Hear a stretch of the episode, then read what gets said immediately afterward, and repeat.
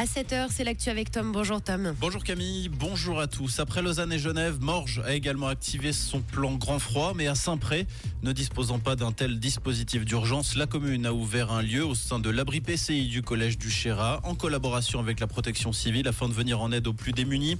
Ce dernier aura une capacité d'accueil de 20 à 30 places et sera ouvert de 18h à 8h le matin avec petit déjeuner inclus.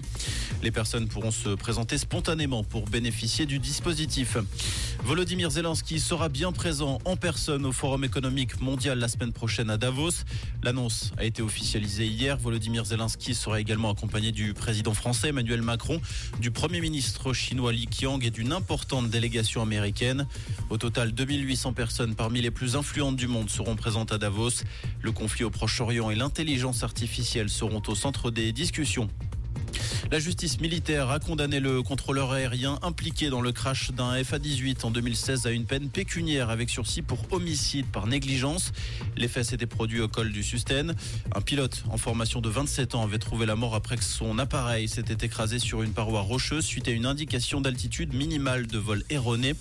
Le pilote leader de la patrouille concernée a lui été acquitté.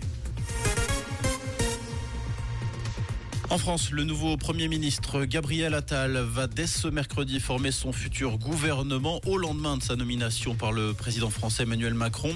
Seule quasi-certitude, Gérald Darmanin devrait rester au ministère de l'Intérieur. Le groupe Meta, propriétaire des réseaux Facebook et Instagram, va renforcer les restrictions pour le jeune public. Tous les comptes d'adolescents seront placés par défaut dans la configuration la plus stricte, ce qui rend plus difficile l'entrée en contact avec des contenus potentiellement sensibles. Cette mesure porte sur les comptes identifiés identifié comme appartenant à un adolescent dont l'âge est compris entre 13 et 15 ans. En hockey sur glace, Genève Servette tenu en échec au Vernet face aux Finlandais de Luko Roma. Match nul de partout lors de la demi-finale allée de la Champions Hockey League. Le match retour en terre finlandaise aura lieu mardi prochain.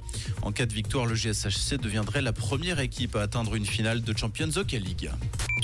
Comprendre ce qui se passe en Suisse romande et dans le monde, c'est aussi sur Rouge. Côté ciel pour ce mercredi, attention à bien choisir vos chaussures. Hein. Avec toute la neige qui est tombée, prenez des chaussures bien étanches pour ne pas avoir euh, les pieds tout mouillés.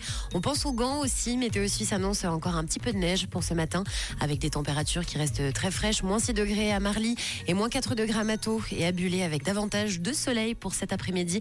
Un bon café et bon petit déj à l'écoute de Rouge.